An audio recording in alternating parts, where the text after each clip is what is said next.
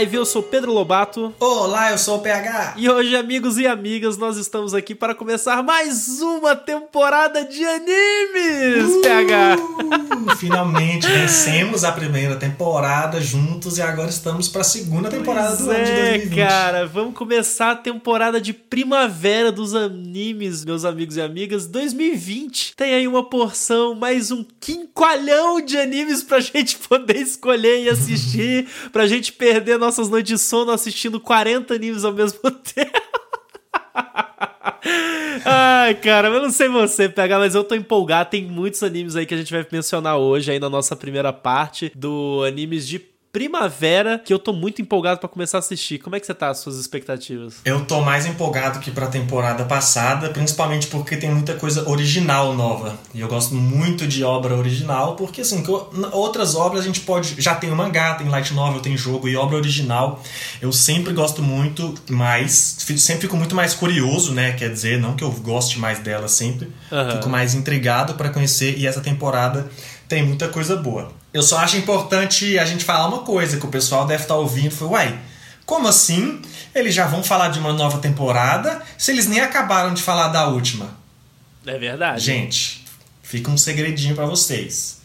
Também não vou falar aqui que é um spoiler, mas se de repente, semana que vem, antes da quinta-feira, que é o dia do nosso programa, um dia qualquer, assim, no começo da semana, você der uma olhadinha no feed e tiver um podcast especial, extra, falando do final da, da última temporada. Não o quê? Sei. Dois Também episódios não... na semana?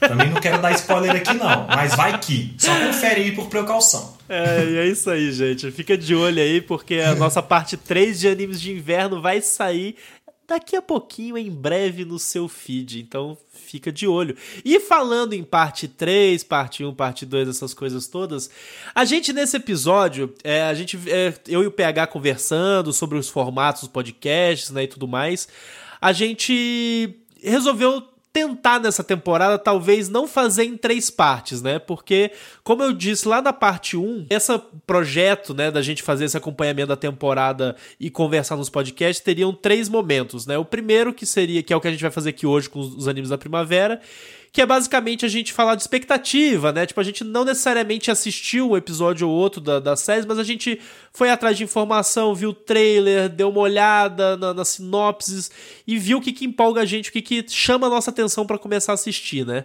Aí depois do segundo episódio, no meio da temporada, seria para mostrar, ok, o que, que a gente de fato assistiu, começou a ver, o que, que é, abandonou já de cara, por que, que gosta, por que, que não gosta, enfim, para depois chegar numa parte 3 e falar, tipo, ah, opa, a temporada acabou, o que, que a gente gostou de fato, o que a gente assistiu até o final, né? Só que talvez, assim, a gente é, levantou uma, uma, uma dúvida entre nós sobre talvez ficar cansativo da gente, às vezes, repetir né, informação sobre alguns animes, porque entre a parte 1 e a parte 2 teve bastante diferença, né? Até porque na parte 1 a gente, lá do anime de inverno, a gente falou um monte de besteira, e hoje a gente vai falar besteira de novo, igual, então... É porque a gente tá vendo antes dos animes existirem, é, né? exato. Então a gente tá, tá falando assim de histórias que a gente nem sabe ao certo exatamente como, o que que são. Mas o fato é que aí na parte 2 a gente fala da história, e na parte 3, querendo ou não, a gente vai puxar um pouco também da história, fazer uma análise mais final, mas acaba que às vezes pode ser um pouco repetitivo para vocês ouvintes. Então a gente queria pedir inclusive a opinião de vocês. A gente tá pretendendo nessa temporada de primavera a gente fazer este primeiro episódio, uma parte 1, e uma parte 2 no final da temporada. E aí a gente faz uma parte 2 mais completa, já falando de tudo que a gente assistiu, tudo que a gente abandonou e tudo que é, o que a gente gostou. Mas se vocês, na realidade, gostaram do nosso formato de três episódios, com essa separaçãozinha do tipo, ah, expectativa, segundo, o que, que a gente abandonou e o que a gente tá gostando, e terceiro, o que a gente gostou no fim das contas, se vocês gostarem desse formato, a gente pode fazer igual, continuar. Porque lembrando, né, a gente produz esse conteúdo para que vocês se divirtam, porque vocês gostem de acompanhar tudo isso com a gente, todos os nossos papos e tudo mais, e conversem conosco. Então, deixa seu comentário se você é, acha que, não, não, gente gente, é, eu acho que três é demais, faz só dois mesmo, ou se continua nesse formato de três. Nós somos todos ouvidos a vocês, nossos ouvintes. Música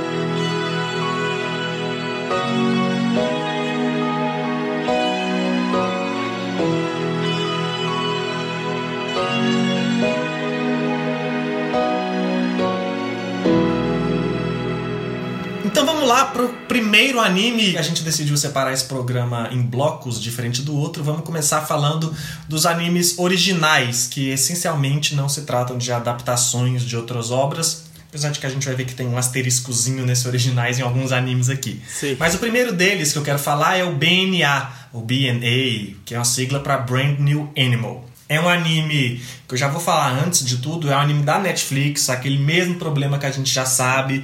O anime passa inteiro na Netflix lá no Japão e só depois que acabar ele vai ser exportado para o pessoal fazer a dublagem, pós-produção de cada país e entrar aqui. É um anime que a gente vai ver na Netflix do Brasil, provavelmente daqui 3, 4 meses, mas ele já é dessa temporada e vamos falar aqui. Seguindo a onda do Beastars, que é até um podcast nosso que nós já lançamos e teve uma ótima recepção pela estreia na Netflix, é um mundo de animais antropomórficos, mas em BNA os humanos também existem. É, o anime vai focar na história da Michiro, que é uma personagem que era humana e se transformou em animal. Ela se transforma num tanuki e diante dessa transformação ela acaba indo como refugiada para uma cidade construída especialmente para os animais, que se chama Anima City. E aí o anime vai se passar dentro desse cenário nessa cidade. Ele chamou a atenção de muita gente e está sendo muito aguardado, principalmente porque pelo visual, né? É um anime do estúdio Trigger, que já é famoso por isso, qualidade de animação, e tem aí no currículo Promare, filme que explodiu muito recentemente, tem Darling in the Franks, tem Little Witch Academia, que até tem na Netflix também, se não me engano. Tem, sim. Que são animes que se destacam muito pelo visual, né? Pela aparência. É, tem histórias boas também, mas o primeiro impacto é esse visual. No caso do BNA, os seis primeiros episódios já foram transmitidos na Netflix do Japão, dia 21 de março eles ficaram disponíveis. É, e já estão disponíveis aí para quem quiser consumir de outras formas. Eu assisti três desses episódios já. Não quis assistir todos porque quando a série começar a passar, ela vai começar do episódio 1 novamente. Ah, então quem já viu, se você já viu os seis semanas. episódios, você vai ter que esperar seis semanas para ver o episódio Meu 7. Eu falei, não, não vou fazer isso porque vou ficar sem assistir, né? Não, vou, já já não sou comprei maluco. três semanas. É. Deixar. É como se eu tivesse visto. É, é meio que deixar acumular, né? Ia ser quase isso que a gente faz com alguns animes. Mas assisti os três primeiros episódios. E vou falar, o primeiro, para ser bem honesto, eu falei: hum, será que não vai ser tudo isso que eu achei? Fiquei um pouquinho frustrado. Hum. É, não porque é ruim, mas é porque realmente a minha expectativa estava lá em cima.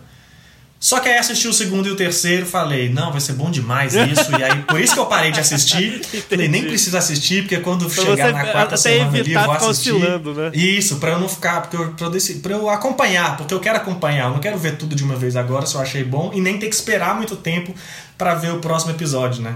Então parei agora já saudável aqui substituir por outros animes. Mas gostei muito, gente. Eu tô muito otimista. Assim, quem já ouviu o episódio de Beastars sabe que eu gosto quando usam essas metáforas e usam animais para contar histórias. É, BNA não tem a profundidade psicológica de Beastars. de Beastars, pelo menos não nos episódios iniciais, porque não é a proposta deles. Mas tem muita discussão sobre isso de refugiados, né? Porque são duas cidades, relações humanas, relações animais, óbvio. Sempre que usam animais, vão para essas metáforas. E o visual, naturalmente, do Studio Trigger tá muito foda. E amei os personagens, eu gostei muito, tô bem otimista. Já tava antes, dei uma quedinha com o primeiro episódio, mas retomei e esse anime vai ser muito bom. E com certeza daqui a gente vai estar tá falando dele por muito tempo, daqui 4, 5 meses, quando ele estrear na Netflix ao redor do mundo, ele vai, vai voltar a ganhar destaque, eu tenho certeza. Olha, expectativa é a palavra exata para falar sobre Brand New Animal para mim, porque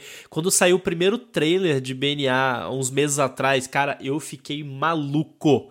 Eu sou fã descarado do Estúdio Trigger, tipo, é, eu gosto de tudo que eles já fizeram, sabe? Defendo até o, o Darling the Franks, que é polêmico. Mas eu, eu, gosto demais, de verdade, assim, do estúdio. Eu gosto das histórias deles, eu gosto da animação, das animações que eles produzem, dos character design. Eu acho que é, é algo muito original, eu acho que é sensacional, sabe? É um estúdio que eu tô sempre esperando para ver o que, que eles vão trazer de novo e tudo mais. E aí soma, que nem você falou, né? Puxa a febre do Beastars que a gente ficou esse feeling assim, meio furry, que a gente começou a, a entrar nessa vibe. Aí, cara, Eu tô me descobrindo furry, gente. Essa é a realidade. Revelações chocantes, sabe? Mas o, o fato é, brincadeiras à parte sobre essa situação do furry e tudo mais, e, e o gosto pelo estúdio Trigger, a história parece muito interessante. Porque tem todo esse lance, assim, de ser uma, uma vibe meio futurista, aí tem esse mistério, né, de que, tipo, humanos é, é uma sociedade humana, mas ela coexiste, nas sombras existe uma sociedade de seres que são meio humanos e meio animais, né? E aí essa personagem principal, ela se transforma no Tanuki, que nem você disse, né, um guaxinim, e aí rola uma vibe de mistério, né? E tudo mais. Cara, eu, eu, vou ser muito honesto. Essa é a minha maior expectativa pra temporada. Fácil, fácil, fácil. Pelo estúdio Trigger, pelo tema, por ser um anime que é muito bonito visualmente, ter uma cara de vai ter muita ação. Vai... Cara, coisas relacionadas ao estúdio Trigger aquelas animações maravilhosas, dinâmicas que eles têm. É, eu sou muito fã do anime deles, enfim. É, é, é, essa é a minha maior expectativa. Fácil, fácil, fácil, fácil. Talvez seja a minha também. E falando até de, de expectativa, tem, a, gente, a, gente, sempre se pega nesses, né? Tipo, a gente vê um assim que a gente nem estava esperando, não sabia de nada a respeito, mas chama a nossa atenção, né? Eu queria falar do Aparehaman. Ele é um anime que ele conta uma história, tipo, de um engenheiro e um samurai que eles vão do Japão para os Estados Unidos. E aí lá na, eles chegam nos Estados Unidos e tudo mais, e eles querem enriquecer e tudo mais, naquela vibe de sonho americano, sabe? E aí eles resolvem entrar numa competição de corrida. E, cara, eu, eu, vendo o trailer desse anime, eu fiquei muito interessado, porque é um anime de corrida maluca. É uma corrida maluca lá da Penélope Charmosa, assim. Exatamente. Ele é super colorido e tudo mais, e ele tá tratando também né, dessa história de, tipo, imigrantes japoneses nos Estados Unidos. Cara, eu, eu sinceramente fiquei muito interessado, eu achei muito curioso. Eu até não tenho muito assim a, a falar além disso sobre, sobre esse anime. Só que essa premissa me cativou de cara, assim, cara. Eu tenho algo para falar, porque assim como o BNA saiu seis episódios, esse também saiu dois episódios é, online. O PH é o cara preparado. Se, não, se não me engano, foi só foi só em algumas partes do mundo desse. Né? Eu assisti, saíram dois episódios dele já, e eu assisti ao primeiro episódio com legenda em espanhol, e eu nem falo em espanhol, Nossa falo espanhol, mas, mas foi de boa entender, assim. Porque eu só queria as primeiras impressões, né, dele. Então foi suficiente para e confirmou minhas expectativas positivas. É, e é como você falou, é simplesmente a corrida maluca versão anime, não tem o que acrescentar pega os estereótipos de carros malucos e times, cada carro tem o seu estereótipo claro, a sua estética bem definida, o carro combinando com o piloto ou pilotos. E aí colocam lá e colocam os clichês de anime que a gente conhece e isso tudo, curiosamente, se passando no século XIX, quando o carro foi inventado, né? Isso. Foi no século XIX, final do século XIX. E o anime se passa nesse cenário. Obviamente são carros fantásticos, né? Poderosíssimos que poderiam estar no Mad Max. e aí, aí, o anime é isso, é uma mistura de. Porque essa corrida, que a gente tá falando corrida maluca, eles têm que atravessar os Estados Unidos, né? Eles têm que ir de Los Angeles até Nova York. Então, assim, é uma corrida transcontinental. Nossa, irado, irado. Em que a gente vai ver, vai ver o desenvolvimento desses personagens, ver essa relação do, do Apari, que é o moleque que é o gênio engenheiro, e o, e o Ishiki, que é um samurai. E eles estão lá, são a equipe de, desse carro de protagonistas, e a gente vai ver essa corrida. E eu tô bem otimista também para esse anime. Ele tá com uma cara de ser um anime que vai ser divertido de assistir, né? Sim, muito divertido e com uma. Eu acho que o, ele vai ter aquela coisa do shonen clássico que ele é muito divertido, e aí do nada entra a música triste do Naruto e você sente o drama do personagem. Só que aí ele volta e dá uma porrada, só que aqui no caso a porrada vai ser uma acelerada, um turbo, sabe? Uhum. E, e a gente vai ser compradíssimo por, por esses clichês. Uhum. É, eu tô bem otimista, achei o primeiro episódio legal e tô bem otimista para ver também. Agora um que eu não assisti episódio porque não vazou, ou pelo menos eu não descobri. Não se mas adiantou. Também tô, é, mas também tô com muita vontade de ver, porque fala de música. É um anime que chama Listeners. Eu gosto muito de anime de música. E esse Listeners é o seguinte: ele mistura música com mecha. Ai, meu Deus. Que, meu que nós temos aqui. É, a reação já diz tudo. É, e tem outra. Se você já tá. Antes de eu dar a sinopse, se você já tá empolgado com, com o contexto dele ser de mecha, o Listeners ele é produzido pelo estúdio Mapa que é o estúdio de ninguém mais, ninguém menos que Dororedoro, que foi um dos grandes destaques dessa temporada, que eu sei que tocou seu coração. Oh, yeah. E também é o estúdio de por trás de Sarazanmai, que é o melhor anime de Super Sentai já criado na história. Tá aqui cravado por PH do Animes Overdrive. o que que me chamou a atenção? Como é que eu descobri esse anime? Nem foi, foi antes de olhar os guias, foi em sites de notícia de anime, quando anunciaram ilustrações do casting do anime, assim, do, do elenco de personagens. Uhum. E tinha uns 30 personagens. E eu falei, caraca, os caras vão lançar um anime e já anunciaram 30 personagens. E todo e a gente que é fã desses shonens, a gente falou aqui muito de Shaman King, principalmente, a gente tocou nesse assunto. Quando ele joga um monte de personagem, a gente fica apaixonado, né? Porque é a oportunidade de variar a luta, é a oportunidade de todo mundo ter seu favorito, é a oportunidade de ter vários estilos. E eu gosto muito disso também porque gosto muito de character design, desenvolvimento de personagens, né? Então já fiquei ansioso por misturar todos esses elementos. Música, mecha, um estúdio que produziu coisas que eu acho foda e vários personagens. Mas do que, que é o Listeners? É um mundo em que não existe música. Uhum. É um mundo que esse pessoal é, tá vivendo, não existe o conceito de música, porque tem uns monstros lá que são umas criaturas sem orelhas. E para combater essas criaturas, esses monstros, tem seres que são chamados prayers, uhum. que é de pray, de rezar. Os oradores, mas, com né? mas isso, mas com certeza tem um trocadilho com o play, né, de tocar, dar o play na música, porque o japonês tem isso do purei, a gente não precisa entrar nesse mérito, mas existe esse trocadilho do players aí, porque são pessoas que você pluga um cabo P10 e, e, e, por conta da plug desse cabo, essas pessoas conseguem pilotar mechas, Um mecha. entendeu? Cara, E eles provavelmente vão, vão ter poderes da, da música, né? Vão ter poderes da É genial música. essa o trailer premissa. tem. O trailer tem uma trilha sonora maneira já, que é essencial pra anime de música. é e o visual tá maneiro. E essa premissa eu achei, assim. O que eu amo de mangá e anime é porque eles não têm vergonha nem preguiça na hora de inventar a premissa. Não. E eu achei essa fantástica. Cara, é- é- eu, eu- não parece fazer o menor sentido, mas tem toda a minha atenção. Cara, quando aparece no trailer a menininha com, com a entrada de plug P10 no corpo e ela enfia o cabo e aí surge um mecha. Meu irmão, sem sacanagem, cara. E é- é- é- aquele meme lá do Shut up and take my money, saca? Tipo, Isso. Eu tô tão empolgado por esse anime que eu tô com medo dele. Assim, de eu colocar ele lá em horrível. cima.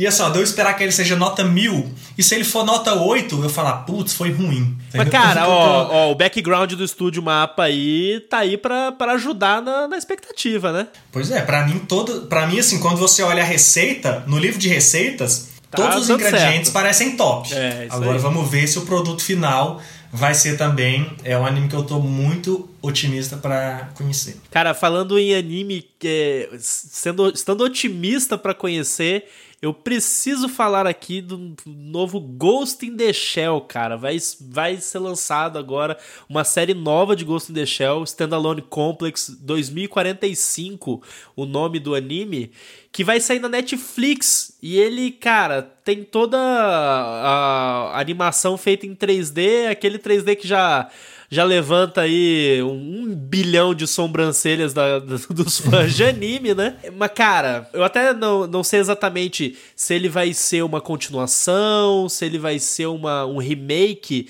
do antigo Standalone Complex do anime, da série de TV do Ghost in the Shell. Só que, cara, eu acho que é original. eu, eu também acho que é uma história original. O lance, cara, aqui é o seguinte: ele tá sendo dirigido por dois caras, pelo Keiji Kamiyama e o Shinji Aramaki. Os dois, esses dois malucos, eles já trabalharam com animações da mais alta estirpe. Tipo, o, o, o Keiji Kamiyama, ele já foi background artist do Akira. Ele trabalhou no, na, no departamento de animação do Blood the Last Vampire, Jinro, sabe? Tipo, só filme foda. Ele trabalhou, inclusive, no departamento de arte do, da série clássica do, do Standalone Complex, do Ghost in the Shell. Então um cara que já tá nessa ó, há um bom tempo. E, e ele, como diretor, ele dirigiu um dos episódios do Ultraman, da série do Netflix do Ultraman que é muito bacana, a galera aí que curte é, Tokusatsu e tudo mais, gostou muito. E o, o outro diretor que tá dirigindo junto com ele é o Shinji Aramaki, que também foi um dos diretores do Ultraman. E esse cara, é a galera que conhece mais os animes antigos, aí, os filmes e tudo mais, ele foi diretor do, de um dos filmes do Apple Seed, que é sci-fi, tem uns robôs também, é bem, bem maneiro. E o Capitão Harlock, Space Pirate, que também tem disponível na Sim. Netflix. É, sem falar na animação do Starship Troopers. Cara, o lance é o seguinte: esses dois caras são faixa preta, eles manjam, sabe? Não são é, amadores e estão aí dirigindo esse anime novo do Ghost in the Shell. Para mim, o maior destaque é o character designer, o designer principal da série, que é o Ilya Kuvishnov. Eu sou apaixonado como artista. Esse cara é uma das minhas grandes uh, inspirações artísticas de todas. Esse cara é foda. Ele é muito famoso aí na internet. Você, com certeza, se você não conhece pelo nome que eu tô falando aqui, você provavelmente já viu artes dele por aí. Principalmente se você gosta de anime, porque esse cara manja muito é, de, do estilo de anime e tudo mais. E ele tem um, uma arte muito única dele. Tanto que ele foi o character designer de um filme de anime que estreou no Japão no finalzinho do ano passado. Birthday Wonderland, que Saiu em abril do ano passado, eu acho, mais ou menos, né, PH?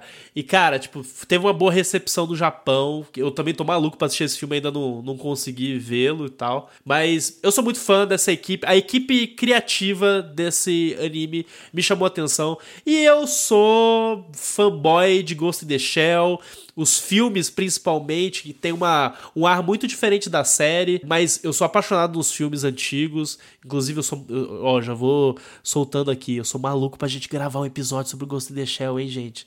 Cobrem no PH aí. Gosto nada desses trem velho aí. Ah, pronto. Nada. Ah, meu Deus do céu. Vou aproveitar que o Caio não tá aqui, que é o Caio que é o cara das coisas velhas, e vou falar. O gosto Caio, nada de coisa velha. O Caio, velha. se essa hora ele tiver deitado, ele vai estar tá dando um flip na cama dele. Tipo, você tá A gente tem que renovar, gente. Todo ano. Olha aqui. A gente tá falando aqui quanto tempo de, sei lá quantos minutos de gravação, só de uma temporada já falou cinco anime top aqui, ainda vai falar mais 20. 40. Precisa né? renovar, precisa coisa velha não, gente. Gostar das coisas novas. Amo, ó, ó, amo Ghost in the Shell, vou defendê-lo até a morte e a série nova estarei assistindo com gosto. E aí a gente fala se gostou ou não depois. e aqui, aproveitando, aproveitando que eu já tô falando, criticando as coisas velhas aqui, falando que a gente tem gostado das coisas novas, eu já vou me contradizer completamente para falar de um anime que eu tenho certeza que vai ser a maior decepção ah, da temporada, que é o reboot remake de Digimon. Quero muito. Por que estão fazendo isso? Não sei. Respeita as coisas velhas, gente. Muito bom, velho. Não, mentira, assim, eu sei porque estão fazendo e eu acho que existe uma grande chance de ser bom. Eu só tô me protegendo, achando que vai ser ruim, porque eu não quero lidar com essa decepção mais na frente. O que acontece? Porque vão fazer um reboot de Digimon. E é apenas isso. Digimon clássico, Tai, Matt, Sora, Primeira Mimi, temporada. Joey, Easy, TK, Kari, Agumon, Digivolve para Greymon primeira temporada, lá de 2000 e poucos, 90 e poucos, não sei. É, mas vai ser diferente, eles vão mudar. Pegaram os mesmos personagens, a mesma premissa, os mesmos Digimon, só que a história é diferente. Aqui o mundo, pelos trailers, já dá para ver que o mundo digital parece que vai ser realmente uma parada digital. A gente vai ver visualmente, né, como, como representação de algo digital, não aquela ilha. Eles estavam no mundo que é, parecia real, né? A representação do digital lá estava visualmente retratada. E aqui parece que vai ter muito mais a ver com a internet, porque agora todo mundo tem um smartphone, a internet, o mundo digital. A gente já se relaciona com ele de outra forma no uhum. mundo real, né? E eles vão levar isso pro Digimon. É, e eu ainda não sei realmente o que, que achar, tô com esse pé atrás, porque não quero. Só para me proteger mesmo. Eles já mudaram o visual de, dos personagens. Alguns mudaram pouco, alguns mudaram muito, alguns eu achei que ficaram melhores, outros achei que ficaram piores. Atualizaram o visual de outras coisas, do Digivice, por exemplo. E ainda tá assim. Ai meu Deus, o que, vai ser desse anime? Mano, você, você sofre demais, cara. Eu nessas horas eu só, eu só faço assim, eu abro os braços pro Mas céu é porque e você- falo, só vem. É, mas é porque você gosta de tudo. Aí é fácil Óbvio mesmo. que não, óbvio que não. Eu sou. E quem gosta de tudo não gosta de nada. Ah, Já ah, tem você, essa você vai, mensagem você vai começar a lançar essa agora. Você, cuidado, porque você é o lover, mas o que, que adianta o amor de quem ama tudo? Eu gosto do amor lutado. Isso não é verdade, isso não é verdade. Mas assim, tem algumas coisas que a gente já sabe de diferença ou informações dessa série. Que é essa mudança do início, né? Na primeira série clássica, eles estão no acampamento de verão, do nada aparecem uns digivices como meteorito, eles são transportados de um jeito maluco para o mundo digital. E é lá que acontece toda a história. Aqui, o Tai, o anime começa com o Tai se preparando ainda para esse acampamento, quando acontece um problema aí com a rede conectada do mundo. E aí o Tai vai se relacionar com esse fenômeno estranho que é ir pro mundo digital. E aparentemente eles não vão juntos. Né? Cada um dos personagens vai entrar no mundo digital pela sua forma e por um tempo diferente. E isso deve influenciar um pouco no desenvolvimento da trama. É outra coisa. Esse reboot ele pode pegar algumas coisas do Digimon 02, ainda que seja uma temporada um pouco escondida, vamos dizer assim, nas sequências, no Digimon Tree, nos filmes, no filme novo, o pessoal não refuta, mas não considera, não menciona também muitas coisas do Digimon 02 pro Canon, né? É, mas alguns elementos dele parece que vieram parar nessa série aqui agora.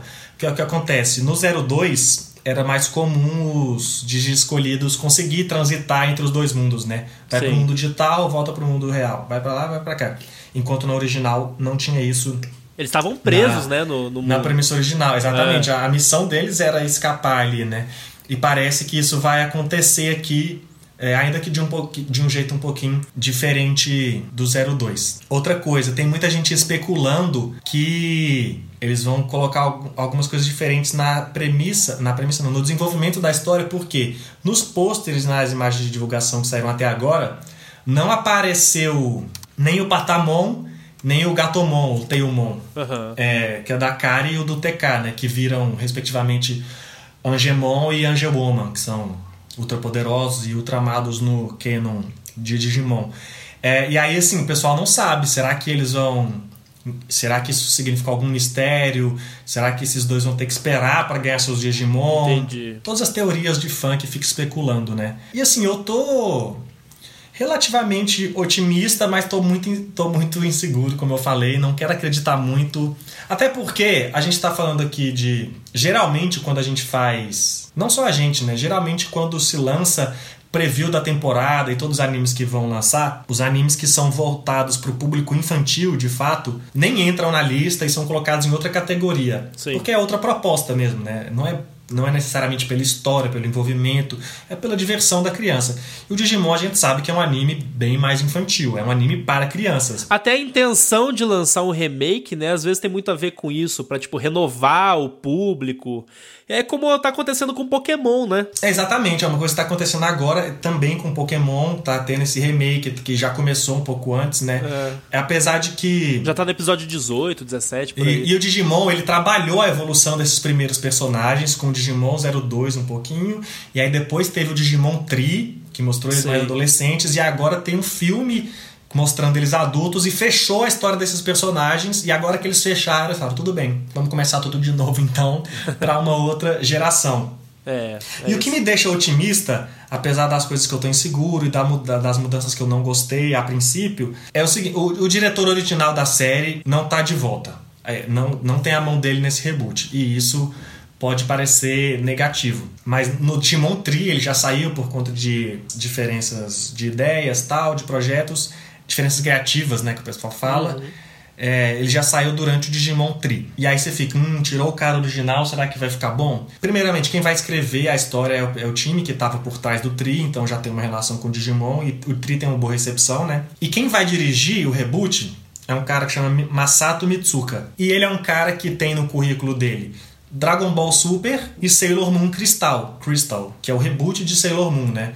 Então assim, ele pegou uma sequência de um anime Dragon Ball, não tem o que falar, e pegou o reboot de Sailor Moon. E tá dando. E tá funcionando bem esse reboot de Sailor Moon também, né? Sim. Então, possivelmente, por já ter essa experiência de trato com outras obras e dar uma sequência ou reboot nelas, pode ser que ele consiga fazer isso legal com Digimon. Tô otimista, mas ao mesmo tempo pessimista.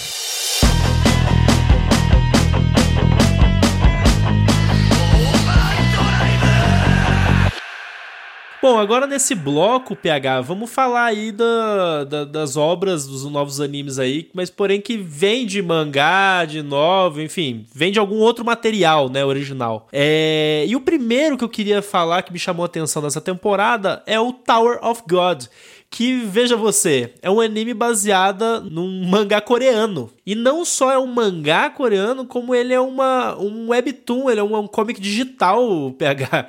O que é muito interessante, porque ele pode ser lido gratuitamente no, no site que chama Webtoon e tudo mais. É, e é muito famoso. Eu tenho, inclusive, um amigo pessoal meu que já tá meses falando para mim desse mangá, desde antes de eu saber que ele ia ser adaptado para um anime. E, cara, ele basicamente a história dele é meio bizarra assim, porque é, tem um mundo lá que tem uma torre.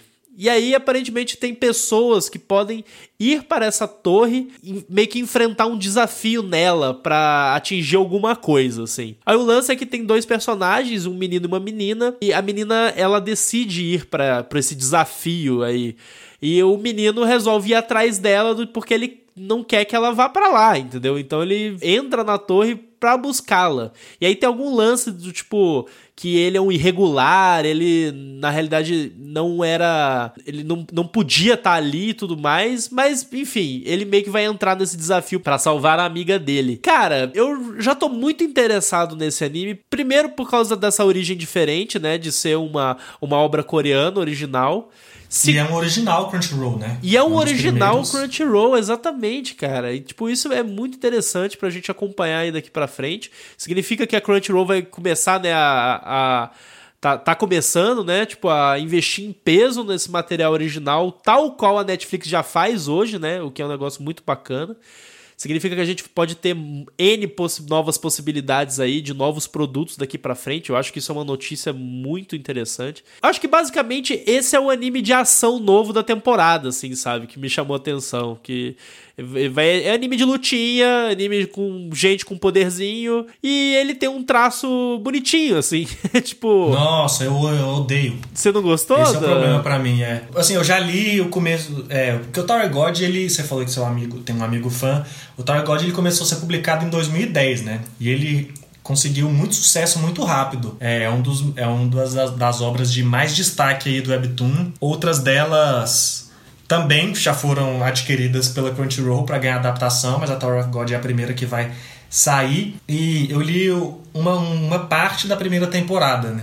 Uhum. Eu acho que a primeira temporada inteira da, do Webtoon vai estar tá nessa temporada do anime. E eu acho legal, e é realmente um anime de luta, só isso. É, o ritmo do Webtoon é bem diferente do ritmo do mangá, né? Uhum. Então tem algumas diferenças. Não sei como vou fazer isso na adaptação, se eles vão respeitar ou se eles vão trazer um pouco mais para a linguagem japonesa. Vamos ver como eles vão fazer isso. Mas é essencialmente só um shonen de lutinha, realmente. E é legal, só que eu não, eu não gosto da arte. Essa eu traço é, pintura com cores cor estouradas, né? é, é, vibrante, sem sombra, sabe? Os personagens, é, a pintura não tem sombra, né? Todos os personagens é uma cor chapada. Isso, é isso é, aí. Não gosto muito dessa saturação e assim aí eu tô um pouco incomodado, mas eu quero ver tanto por ser uma adaptação de desse webtoon e um manhua, né, mangá uhum. coreano, é, e por ser um original da Crunchyroll, são vários elementos que me fazem querer conferir, mas eu não tô tão empolgado assim. É, eu tô mais empolgado para ver a sequência dessa obra, porque até o que eu li sobre é que a partir da porque assim, a primeira temporada do Tower of God tem que 70 e poucos capítulos. É, lá no no Webtoon. Enquanto a segunda e a terceira temporada, que é a terceira é a que está em andamento agora, já passam das centenas de capítulos, entendeu? Entendi. Então as, pró as próprias temporadas já estão. Já é outro tipo de desenvolvimento, outra maturidade do, na criação da história, maturidade dos personagens. E eu já li que a partir da segunda temporada que o, o, moon, o world building e no, vários Começa novos personagens realmente começam realmente, sabe? Entendi. Então, assim, eu tô mais otimista para que seja um sucesso essa primeira temporada pra gente conseguir explorar essas vantagens a, essa, desse mundo a partir da segunda. Mas o visual que você elogiou, eu essa escolha estética, vamos dizer assim, não me agrada muito. Não que isso seja suficiente para me afastar. Mas eu não gosto. Assim, se a história não corresponder, o visual já tá não correspondendo para mim. Então eu vou precisar exigir um pouco mais da história, entendeu? Não, a estética me agrada pelo fator de fugir do, do óbvio, né? Fugir do comunzinho ali e tudo mais. E eu não sei nem se isso não é, é reflexo justamente do traço do manhua, que, tipo, eu, eu procurei na, online e tudo mais, dei uma olhada, não cheguei a ler, que nem você. Mas o traço mesmo eu não gostei do, do, do, do mangá coreano, saca? Do manhua. É, mas é assim, é, até ele evolui muito, né? Da primeira, dos primeiros, não sei se você olhou mas dos é, últimos não, ou dos eu primeiros. Olhei dos primeiros, primeiros. É, porque nos primeiros ele é bem ruim em comparação ao que ele é agora. Até ah, se você olhar os comentários, qualquer Sim. pessoa que abrir o Webtoon e olhar os comentários dos primeiros capítulos ver a galera comentando, fala assim, olha, voltei para reler e é impressionante. São duas coisas que o pessoal comenta muito. É impressionante como essa personagem, a essência dela já estava aqui e a gente vai ver coisas importantes Entendi. lá na frente. Legal. E também é impressionante como a arte melhorou, sabe? O que é um negócio comum, né, com mangá no geral, assim, tipo, porque quando o cara tá fazendo uma trabalhando constantemente numa obra, num quadrinho, cara, arte é aquele negócio, você evolui e se desenvolve fazendo, né? E aí o cara tá ali desenhando há anos o negócio, desenhando há anos o personagem, o cara vai melhorar, e isso é muito comum ver em, em, mangás tradicionais também, tipo, em obras que a gente ama e gosta e tudo mais. E eu acho que até a própria visão do artista sobre o seu exato, desenho vai se transformando, exato, né? se transforma. Você pois tá é. desenhando a mesma coisa. Por exemplo, a gente falou aqui, ó, começou em 2010. Gente tá em 2020, pois cara. É, a tá dizendo, 10 anos. os mesmos personagens há 10 anos. Uma transformação é natural, né? Pois é, exatamente. Mas enfim, acho que é um anime que vale a pena aí ficar de olho. Assim como outro anime que é oriundo de mangá, no caso mangá japonês mesmo, é, que chama Gleipnir. É um mangá da Young Magazine Third, que é um spin-off mensal de uma revista de mangá, né? Então, e é focado não em gente mais jovem, como a Shonen Jump, que a gente fala clássico, é focada em homens um pouco mais velhos. Até uma, a revista, se você olha scans dessa revista, ela tem não só mangás, como, cap, como coloca idols na capa, que é pro cara que já quer coisas assim. E aí, inclusive, já é um asterisco que esse anime, apesar de eu gostar do mangá e elogiar ele, ele tem um tanto de etching. Vixe. Mas a gente chega nessa questão aqui. O anime foca no um personagem que chama Shuichi Kagaya e ele já começa um anime com um poder bizarro. Você que se revelou furry aí quando a gente falou de DNA, calma, é basicamente calma. isso. O, ele se transforma num mascote furry mesmo, assim. Não é num animal, é Já num amei. mascote, numa fantasia gigante com um zíper nas costas, entendeu? E além de ser super poderoso, ele, muita força e muita resistência. E a princípio é sobre o mistério de por que ele está nessa condição e o relacionamento dele com outros personagens, principalmente uma menina que aparece, não quero dar muitos spoilers aqui. É, só que a história fica muito pesada, velho, muito mais sombria, é muito algumas coisas chegam a ser bizarras, assim, tipo, o que está acontecendo, por que, que eles estão tocando nesse assunto. E é importante, né, mencionar a questão do ético que eu falei, mas eu acho que não soa tão fora do lugar na maioria das vezes, ainda que ele seja desnecessário em vários momentos. Tem toda a polêmica aí que a gente não precisa tocar nesse programa, que dá para fazer três programas só sobre esse assunto. Mas para mim, em grande parte, o conteúdo eti que aparece aqui no Gleipnir é uma coisa que dá para comparar, vamos ver, tipo assim, com Game of Thrones, entendeu? Uhum. Tá cheio de sexo, tá cheio de pessoa pelada. Essas pessoas precisavam estar peladas na cena? Não precisavam. Só que, ela, só que ela não tá agredindo por estar, entendeu? Entendi. Não chega a ser uma situações de abuso e tal. Só que é assim, é um é tipo assim, vamos dizer que não é assim, ah, tá no meio da luta, foca no peito da menina, volta pra luta. Assim, tem lugar no contexto, apesar de que às vezes vai sair da curva, dá uma rentaizada que eu fiquei incomodado, Entendi. foi a hora que eu falei, vou acabar esse anime. É, de, esse mangá, quer dizer, eu coloquei uma, dei um cartão amarelo. Só que não voltou a, a, repetir esse excesso, então eu perdoei. O que é muito engraçado, pegar até porque, tipo, eu não vi o mangá, né? Não fui atrás da, da obra ainda para consumir. Mas, por exemplo, vendo o trailer, ele não denota nada disso, assim. Isso é um negócio curioso que você tá falando. Pelo contrário, inclusive, assim, sendo sincero, o trailer é meio merda. O trailer não, não fala muito, muita coisa, mas que nem a gente falou lá no primeiro episódio que a gente falou dos animes de inverno, tem os trailers dos animes da temporada, parece que são tipo mais um estúdio fazendo uma mostrando, ó, oh, o que, que a gente, o que a gente conseguiu esse, essa temporada, sabe? é, e, e, o que me chamou a atenção no Gleipnir na realidade foi a animação em si. Ele tem umas cenas de animação muito interessantes com, com os combates dinâmicos, sabe? Uma com vários quadros assim, tipo com movimentos fluidos. E isso foi o que mais me chamou a atenção. E aí, de resto, agora que você falou dessa parte do et, tudo sei o que, eu já tô meio que com o pé atrás. é, então, assim, eu li, eu li a obra inteira com o pé atrás e eu sei que isso vai ser um problema no, no anime. Não sei se eu vou dar chance pro anime, mas se repetir isso ou se extrapolar eu provavelmente vou abandonar porque já li o mangá, não preciso consumir a mesma história duas vezes. Mas eu acho que é uma recomendação, por ser uma obra um pouco mais madura, não estou falando de pornografia, estou falando de maturidade do tema de trama mesmo, mesmo uhum. de roteiro, é, de profundidade. Mas fica esse alerta. Eu sei que tem muita gente que não gosta disso, eu não gosto geralmente, na verdade. Não, a gente não, até não fala desses animes aqui porque a gente não consome, mas esse é um que eu conheci por mangá antes mesmo de saber que existiria o anime e me atraiu. E, e até no mangá eu acho mais fácil assim a perdoar Entendi. essas coisas porque se eu vejo uma página que tá com muito conteúdo que, assim, que me incomoda eu só dou uma lida por cima e dou uma passada assim.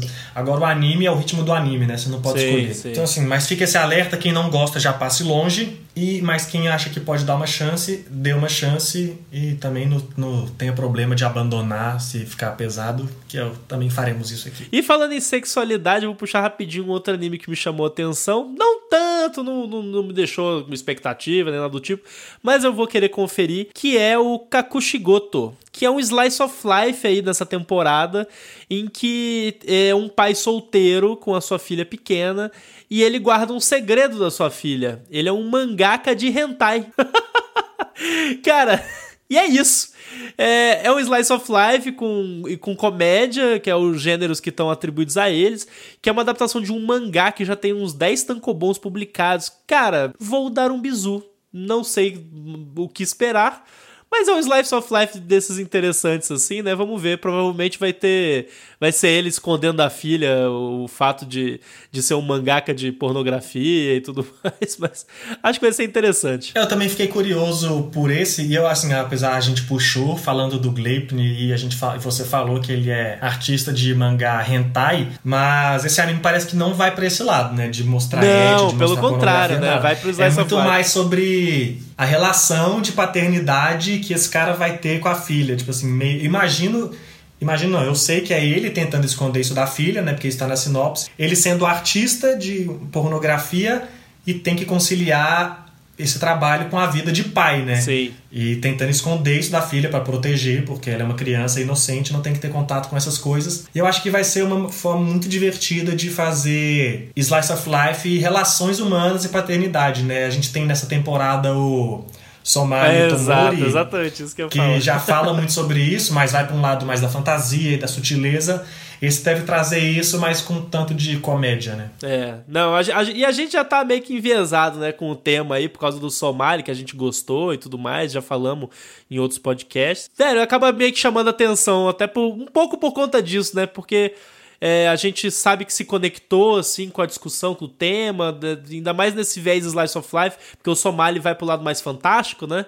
Mas esse aqui a gente tá, tipo, numa realidade. E também, quem sabe, ele também não fale um pouco sobre produção de mangá, né? Produção de mangá erótico, enfim. Se, se, se conversar um pouco com essa realidade de produção, aí a gente entra também no, no lance do Eizoken, que a gente também gostou, né? De tipo, ah, de aprender um pouco mais sobre como que funciona o meio da produção de anime, ou como era no Bakuman, né? Tipo, em relação aos Isso. mangakas de Shonen Jump e tudo mais. Então, tem minha atenção, tem minha atenção. É, e Slice of Life, essa temporada também tem um que chama Yesterday ou Utate ou Sing For Me Yesterday, é assim em inglês, né? Sing Yesterday For Sing Me. Sing Yesterday For Me, isso. Que é um mangá Slice of Life também, só que esse seinen, não shonen, né, focado em adultos, público mais maduro, e conta a história de um cara sem muitas, ambição, sem muitas ambições, acabou de formar e só foi trabalhar numa loja de conveniência. E é meio que isso, a gente vai ver a vida desse cara trabalhando lá, e ele vai se meter, conhecer garotas e vai ser uma comédia romântica, slice of life, seinen. Tem um detalhe sobre esse anime, é que ele vai ter 12 episódios, que vão ser transmitidos semanalmente. Uhum. E depois que acabar, vão ter. É porque ele vai passar na TV no Japão, né? 12 episódios. E depois vão ter seis episódios que vão ser transmitidos só por streaming. Num site bizarro esses, japonês. É, eu não sei se esses seis episódios são essenciais para a trama, são conteúdo extra ou que vão ser. E pra gente que consome pela internet, seja em sites licenciados, seja nas suas formas de consumir anime, não vai fazer muita diferença, né? Porque a gente só vai ver pela internet mesmo. Já tem os primeiros nove minutos do primeiro episódio na internet, só que só em japonês. Eu assisti uns dois ou três só para tentar ver, sentir o, o espírito, só que a legenda traduzida automaticamente do YouTube, não dá para você consumir a obra, né? E pareceu que vai ser só um slice of life comédia romântica legal. É muito difícil. Slice of life não tem como você consumir no primeiro episódio. Né? Não, né? não, tem que ser. Slice of life é uma coisa que cresce com o Não, e é difícil, né, pegar, porque por exemplo, esse é um que eu coloquei na minha lista pessoal também de interesse, mas só pela pela sinopse, porque se você for procurar é, trailer dele com, com legenda em português ou em inglês, você não acha. Já tem essa dificuldade. Aí a outra dificuldade é, é tipo que ele não fala muito. Você não sabe exatamente do que, é a história, quais vão ser os temas e tudo mais. Você só sabe que ah, tem um menino lá que ele formou na faculdade, mas ele, não, ele tá desempregado. Aí ele é, encontra uma menina misteriosa que tem um, um, um corvo e é isso, sabe? Mas, é, enfim, não tem muita informação, só que a gente meio que até. Assim, interessa porque a gente gosta de Slice of Lives, né, PH? Eu e você, a gente gosta, a gente tende a se envolver, porque a gente acha que é interessante essas narrativas com tramas de dramas humanos, né? Então, eu acho que é isso que faz a gente, na realidade, querer consumir, querer ver se, se, se vale a pena, se é um bom anime. Porque se você for pesquisar, realmente não, não tem muito, né? Então tem que esperar os primeiros episódios saírem aí pra gente conseguir conferir com legenda, né? é, sim, de preferência que a gente dê pra entender, né? A gente tá falando muito de Slice of Life, Slice of Life. Talvez se alguém não entenda, possa ter pessoas que não estão familiarizadas com o termo ou são muito novatos no mundo de anime, não sei. Slice of Life, que é um termo em inglês, né? em português a gente pode traduzir como fatia da vida, ou seja, uma parte da vida. Que são histórias que focam não em grandes ações, não em mecas, não em lutas, Aventura. como a gente falou aqui, principalmente dos originais, né? E praticamente todos os animes que a gente falou até agora, antes do Kakushigoto, foram animes que têm elementos de fantasia e ação de alguma forma. O Slice of Life fatia da vida, porque ele pega uma parte da vida da pessoa e vamos só mostrar aqui relações humanas. Vamos pegar a vida desse cara.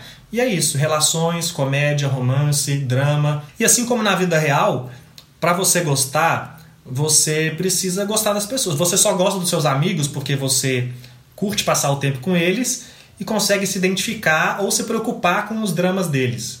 E isso é o essencial nesses animes de Slice of Life, né? Não, a gente vai ver primeiro episódio, se a gente gostar dessas pessoas, se ficar intrigada, curiosa com elas, vai ver mais. É, é muito, mais, é muito mais pessoal, eu acho, ó, a é, identificação com Slice of Life do que com um shonen, por exemplo. Porque o Naruto entra lá e tem um leque de personagens diversos, um leque de poderes, e ainda que você não goste do, das motivações de alguns personagens, você pode gostar da luta, você pode gostar da ação, e no próximo episódio tem outra luta. E nesses aqui não, é muito sobre o drama dos personagens e das pessoas, né? Não tem como a gente. As expectativas são um pouco mais no escuro. Abstratas, né? Isso, mas é um que a gente vai dar.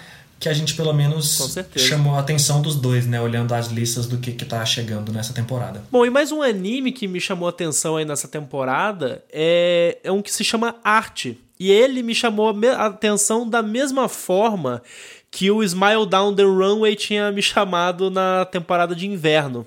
Que esse daí, ele conta a história de uma menina no século XVI, em Florença, na Itália, que é basicamente o local onde nasceu a era renascentista da arte. Ela é uma menina que o sonho dela é ser uma artista, então ela tentando. O anime é sobre ela tentar essa carreira, entre aspas, impossível né, dela de virar uma artista nesse contexto, num cenário tipo de muito machismo, os homens não aceitavam as mulheres como artistas e tudo mais, era considerado uma profissão masculina, né? Então, cara, é um anime sobre arte e sobre uma mulher é, virando uma artista num período e num local em que isso é, não era entendido como sendo adequado, como correto, sabe? Essa premissa já me chamou a atenção de cara e também pelo fator do tipo de ser um anime fora da caixinha, que nem a gente sempre fala, né? Tipo, de, de vamos é, falar sobre o mercado da arte, aí que nesse caso aqui, tipo, não é um, que a gente estava falando agora há pouco, é um slice of life, uma produção de gente que produz anime ou gente que produz mangá, mas não, aqui é tipo artistas, a galera que pinta, que faz escultura e tudo mais. Então isso por si só já me chamou muita atenção e a personagem principal me lembrou a personagem principal do Smile Down the Runway também. São muito parecidos. E o que eu achei mais impressionante desse anime é ele chamar arte. Assim, em português. Sim. Arte. para mim isso foi muito curioso. Eu provavelmente vai ser a mesma coisa do Smile Down the Runway. Esse aqui eu vou falar, ah, legal, mas não sei se eu vou conseguir assistir. Se tiver muita coisa boa aqui, não é um dos que eu vou assistir. Uhum. Mas eu fiquei curioso também. E o que eu achei mais engraçado, é, além dele chamar arte, é fazer um anime, um romance histórico na Renascença Isso. e colocar um homem chamado Léo como parabéns. Nota 20 para para essa para esse trocadilhozinho. Mas assim, principalmente para, como você falou, né? Esse é um anime que eu provavelmente não vou ver, mas vale o destaque para quem gosta de peças históricas, principalmente, para quem gosta dessas coisas fora da caixa, para quem gosta de arte, né? Sim. É, eu não sou muito da, da galera da arte, principalmente da arte renascentista. Desculpa aí, pessoal. Já critiquei coisas velhas. Se eu critiquei anime velho de 20 anos atrás, imagina que eu não vou falar um quadro de 400 anos atrás. Sem cultura demais esse PH, bicho. Muito.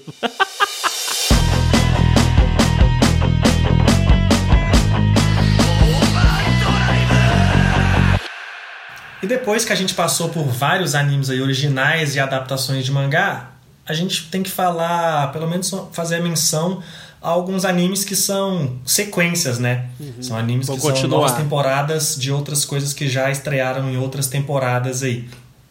É, os dois que me chamam a atenção e que eu devo continuar, porque são animes que eu já assisto, é o Kaguya-sama, que é uma comédia romântica, que é isso, entre estudantes. Tem a Kaguya e o Miyuki Shirogane, eles são presidente, ela é vice-presidente, ele é o presidente do conselho estudantil de uma escola de gente de muito prestígio, sabe?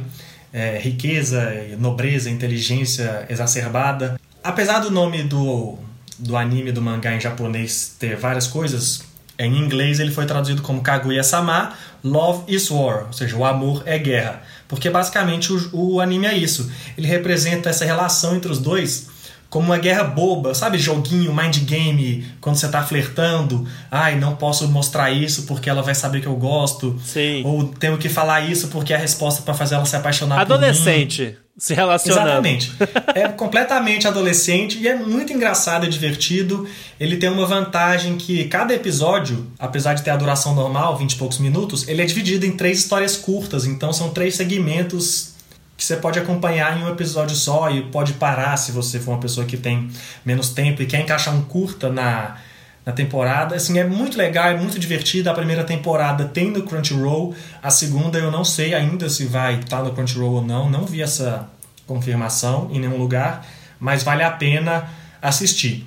E outro que vem para a segunda temporada é o Fruits Basket. Fruits Basket é um mangá de começou a ser publicado em 98, é um shoujo clássico já história de romance clássica. Recentemente a primeira temporada dele entrou na Amazon Prime aqui no Brasil, então é uma boa oportunidade para quem também não conhece assistir. Já teve um anime em 2001, só que aquela história de animes que são feitos antes do mangá acabar e se perdem no final, não conclui bem, que a gente já conhece de várias outras adaptações, né? E aqui conta a história de uma menina que ela fica órfã e acaba indo morar com uma família amaldiçoada com uma maldição que as pessoas se transformam em animais do zodíaco chinês. Uhum. E dentro disso tem um contexto de romance.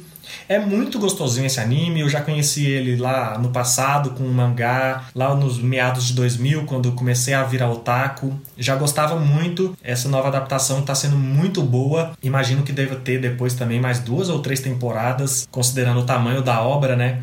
É, essa segunda temporada deve alcançar metade de Fruits Basket e é muito bom para quem gosta de história de romance e com um quesinho de fantasia. Muito bom. É, vale muito a pena acompanhar esses dois. Dentre as e aí tem várias outras sequências aí também que estão que estão acontecendo nessa temporada, né? É, para mim de continuação aí que eu vou seguir é a segunda parte de Sword Art Online Alicization, né, que tipo começou na Pronto. Eu não faço isso com seus animes, pô. Por que, que você faz é, com mas é seus? porque os meus são bons Ah, e os seus são pronto. ruins. Eu adoro Sword Art Online. E agora vai ter a segunda parte aí pra terminar o arco Alicization, que tá sendo adaptado aí pra anime. É, eu- inclusive é um anime que eu tô segurando, reprisando episódio aí pra, pra assistir numa paulada. Então eu já, nessa temporada, já segurei provavelmente uns seis aí. Então vai começar já essa segunda parte, eu vou meio que já embalar, tentar já chegar nela pra poder continuar assistindo e depois juntar mais episódios pra assistir. Gosto muito de Sword Art Online. E além desses, tem outros, né? Que nem você falou. Shokugeki no Soma tá indo pra quinta temporada. No que é a Guns última Life. temporada, É a inclusive, última, né? Vai acabar Isso. daí. Uhum. Tem No Guns Life indo pra segunda. Ascendance of a Bookworm. Enfim, tem uma porrada aí, né? Tem Baki, a segunda temporada vai entrar na Netflix também, que a gente falou que é lá do pai da, da Paru Itagaki, do Beastars. Aham, é isso aí. Segunda temporada vai entrar na Netflix. Tem a segunda temporada de Major Second, pra quem gosta de anime de esporte. O Major é um classicão de anime de, de esportes e de beisebol, histórico no Japão. O, o, o Second é tipo o Shippuden dele, né?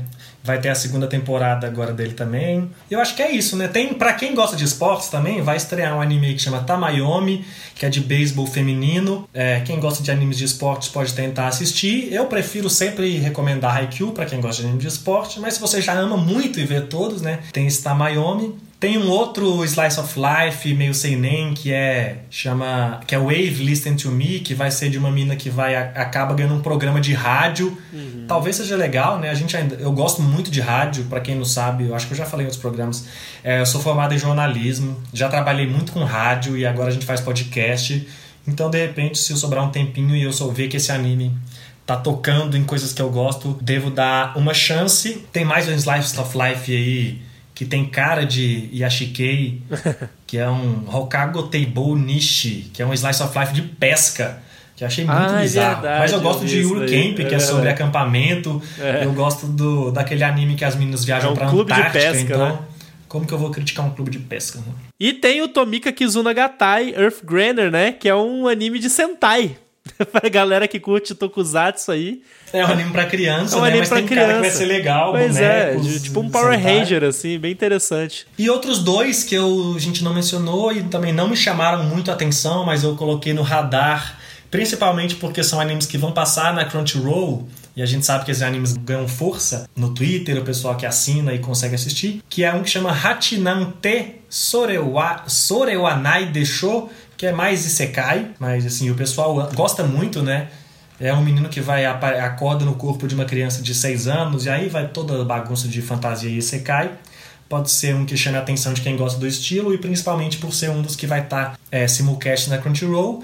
E outro que também na mesma situação é Woodpecker Detectives Office, que é mais um anime de mistério é, que vai estar no Crunchyroll. Então são dois animes que eu tô de olhar assim.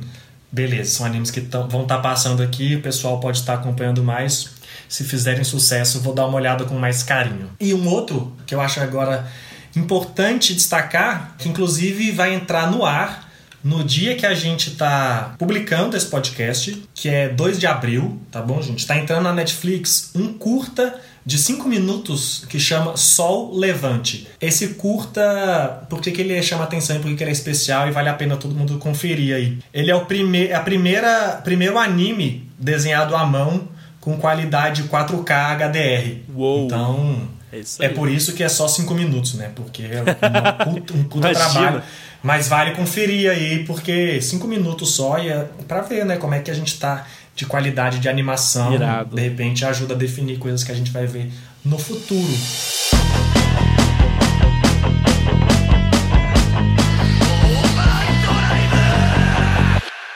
Eu só tenho uma coisa a dizer, PH. Ufa! cara, a gente, esses episódios a gente sempre fala muito, né, cara? Porque é, é, é, é como entrar numa loja de brinquedo e, e ver todos os lançamentos dos brinquedos e franquias, assim, tipo, diferentes que a gente é, tem acesso e pode consumir, pode comprar, sabe? É, sempre começar uma temporada bate um, uma leve ansiedade, assim, nessa, nesse feeling, assim, de querer consumir. Tipo, pô, finalmente eu vou ver novas obras, sabe? Ver novas criações. É uma oportunidade de se apaixonar, sabe? De novo, novos animes, coisas que a gente vai se surpreender. A gente vai se decepcionar também, porque é normal. Digimon. Ah, pronto. Mas é isso aí, estamos preparadíssimos. E antes da gente encerrar nosso jabá de sempre. Gente, sigam Pegadoria, o podcast nas redes sociais. Me sigam nas redes sociais também. Eu tô, assim, na verdade, só no Instagram, porque no Twitter eu dei, uma, dei umas férias. No Twitter vocês podem seguir o Pedro Lobato e o Caio e o Animes Overdrive. Mas me sigam no Instagram, PH Oficial, e sigam o Pegadoria nas plataformas de streaming aí. E fiquem ligados no feed tá bom? Pra gente, pro comentário aí de animes de inverno, que é a gente vai soltar na semana que vem. E o Pedro Lobato falou sobre a gente querer fazer em duas partes, né, ao invés de três. Até seguir a gente nas redes sociais é, ajuda a vocês verem como a gente tá, o que, que a gente tá achando dos animes durante a temporada, né? E a gente tentar deixar esses conteúdos lá. Por isso que a gente tá falando, sigam no Instagram, sigam a gente nas redes, porque aí quando a gente trouxer aqui só em duas partes pro podcast, a gente não precisa ficar repetindo opiniões já gravadas ou, é. ou separando o conteúdo sobre um mesmo anime que a gente tá vendo em duas edições, né? Pois é. Vocês acompanham a gente nas redes sociais, durante a semana, as semanas vocês vão vendo que a gente está assistindo, não tá até vão o que perguntando que tá achando se a gente está né? gostando. Né? Isso, vão sugerindo pra gente animes que a gente não está assistindo. E aí no final da temporada a gente comenta aqui e a jornada a gente fez junto. A gente vendo daqui, vocês vendo daí, todos conversando nas redes sociais. Exatamente. Gente, Arroba Overdrive Animes no Twitter, Facebook e Instagram. Como eu sempre falo, feedback é o nosso combustível, é muito importante pra gente, até pra gente saber orientar a forma como a gente vai produzir esse conteúdo para ele ser melhor para vocês, né? Que a gente produz pra gente, mas a gente produz principalmente para vocês. A gente quer que vocês se divirtam, quer que vocês gostem do conteúdo que a gente produz. Então, sobre esse assunto, conversa com a gente lá. Se você acha, não, gostamos do, do, do, formato com três episódios mesmo da temporada. Não, eu acho que dois episódios vamos, é, é, melhor. Ou vamos fazer um teste, entendeu? A gente tá aqui para testar, não tem regra, isso aqui não, não é escrito na pedra. A gente, a gente pode se adaptar, ir se adaptando, né? E atendendo o melhor conteúdo para sempre fazer o melhor conteúdo para vocês, no caso. Então, nos sigam nas redes sociais, arroba Pedro Lobato, arroba PH Oficial no Instagram, arroba Caio Hansen, Twitter e Facebook. Sigam também os podcasts do Caio, TV de Tubo podcast Eu Jogo Velho, que ele fala sobre nostalgia em televisão e sobre jogos antigos, retro games. Então ele não tá aqui com a gente. Principalmente o pessoal que odiou quando eu reclamei das coisas É, exatamente. O Caio faz isso muito bem. E eu falei aqui, mas eu ouço os, os programas dele. Isso. Gosto de como ele fala dessas coisas velhas. Beijo, Caio. É isso aí. O Caio é fantástico, o Caio tá no nosso coração, não tá aqui nesse episódio, mas tá aqui conosco na semana que vem. Então, gente, é isso. Muito obrigado e até o próximo episódio.